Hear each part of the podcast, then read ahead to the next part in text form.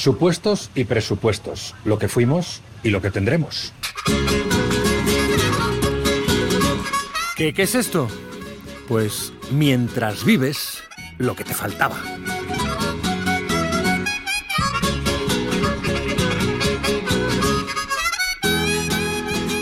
Muy buenos días, ¿qué tal? Buenos días de martes, que serán martes de presupuestos. Hasta anoche han estado negociando a dos bandas, pero a muchos teléfonos, imagino, a muchos móviles, PSOE y sus socios de Podemos. A las 7 de la mañana han anunciado el acuerdo. Hoy, tras el Consejo de Ministros, se explicará, se celebrará imagino que se dará cuenta de los fundamentos de ese acuerdo. Van a ser los terceros acuerdos presupuestarios, las terceras cuentas de este gobierno de coalición. Supongo que se habrá amarrado también el apoyo de los socios de investidura y su vigencia pues será teóricamente hasta finales del año que viene. ¿Qué podemos contar de, estos presupuestos? ¿Qué podemos contar sobre ellos? Pues que el proyecto tendrá un techo de gasto, o sea, lo que gasta el Estado central, sin contar la seguridad social, las comunidades y los ayuntamientos, de casi 200.000 millones de euros. 198 eh, exactamente, que es un 1,1% más que el año pasado.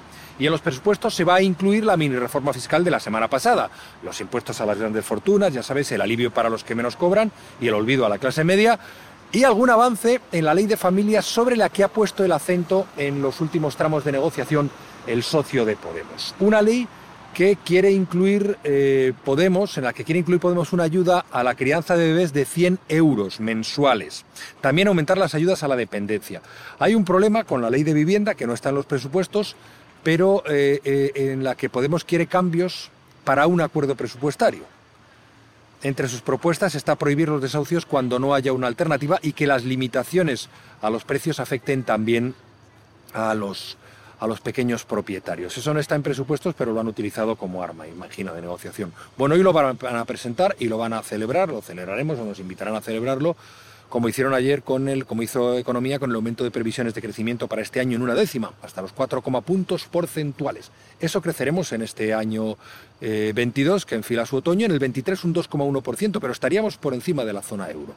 Por cierto, fuera de ella hay que tomar nota de la marcha atrás de la primera ministra británica en la rebaja eh, de impuestos a las rentas más altas.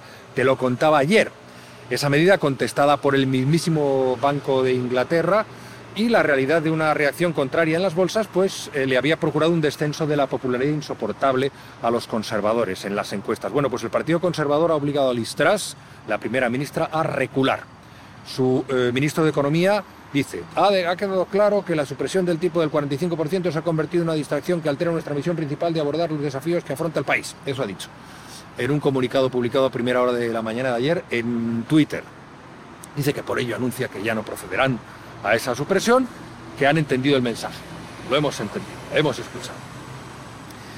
Más hoy, en la guerra de Putin, novedades, sigue el avance de las fuerzas ucranianas en la zona del Donbass que ayer Rusia proclamó formal y parlamentariamente suya. Con este siniestro Lauf, que es el ministro de Exteriores, de aspecto inquietante y voz cavernosa, comparando, como hizo en el Parlamento, accidente con Hitler, en una desviación histórica y conceptual eh, realmente memorable. O sea, tiene al nuevo Hitler al mando de su nave, sirve a él, Lavrov, al líder mundial contemporáneo Putin, más parecido al creador del nazismo de los que uno puede encontrarse hoy vivos, y mira para el otro lado, lo ve en el otro lado. Bien, la última noticia en torno a la guerra desde los muchos frentes que podría contemplarse, es que en Crimea ya hay un colectivo que está denunciando la utilización de la guerra para llevar adelante una suerte de genocidio encubierto, muy hitleriano, señor Lavrov, muy hitleriano, eh, que son los tártaros de Crimea, que desde 2014 se han opuesto a la administración rusa y ahora afirman que están siendo masivamente llamados a filas como una forma de minar, de deshacerse del colectivo. Nota de hoy también. Se ha detectado el primer caso de gripe aviar entre humanos en España, el segundo en toda Europa. De momento fijado y controlado. Y puestos en la ciencia médica. Esto me encanta. El premio Nobel de Medicina para un biólogo sueco, Svante Paavo, por sus descubrimientos sobre el genoma de homínidos extintos y la evolución humana.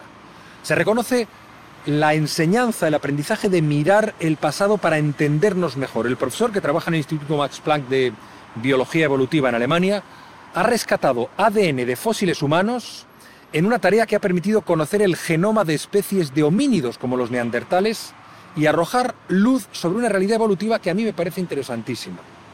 La evolución humana pasó por una mixtura, una mezcla de especies de homínidos, no uno y después otro. Hoy solo quedamos los Homo sapiens, Pero cuando convivíamos con los neandertales o los denisovanos, nos mezclábamos entre nosotros. Me parece fascinante. O sea, no vinieron, como digo, uno tras otro, no. Se mezclaron. Había en el mundo hace decenas de miles de años homínidos diferentes que se mezclaban entre sí. Solo quedaron los sapiens. Por ser más inteligentes, por estar mejor dotados, eso sigue siendo un misterio. Pero que hubo un tiempo en que todos convivimos es indiscutible. ¿Qué nos hace humanos? ¿Por qué? Te recomiendo el libro de María Martinón, Homo Imperfectus.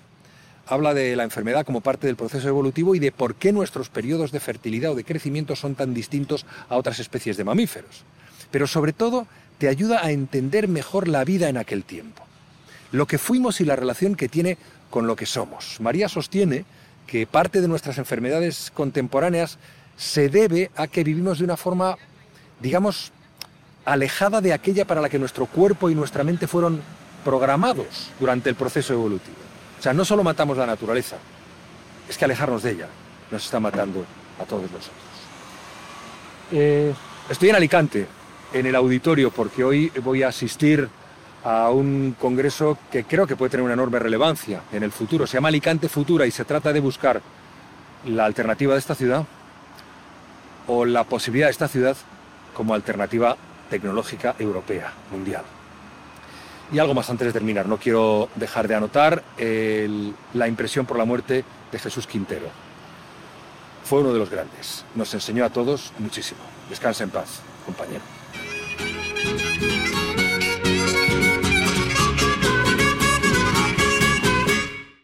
Miriapods. Dando voz a las ideas.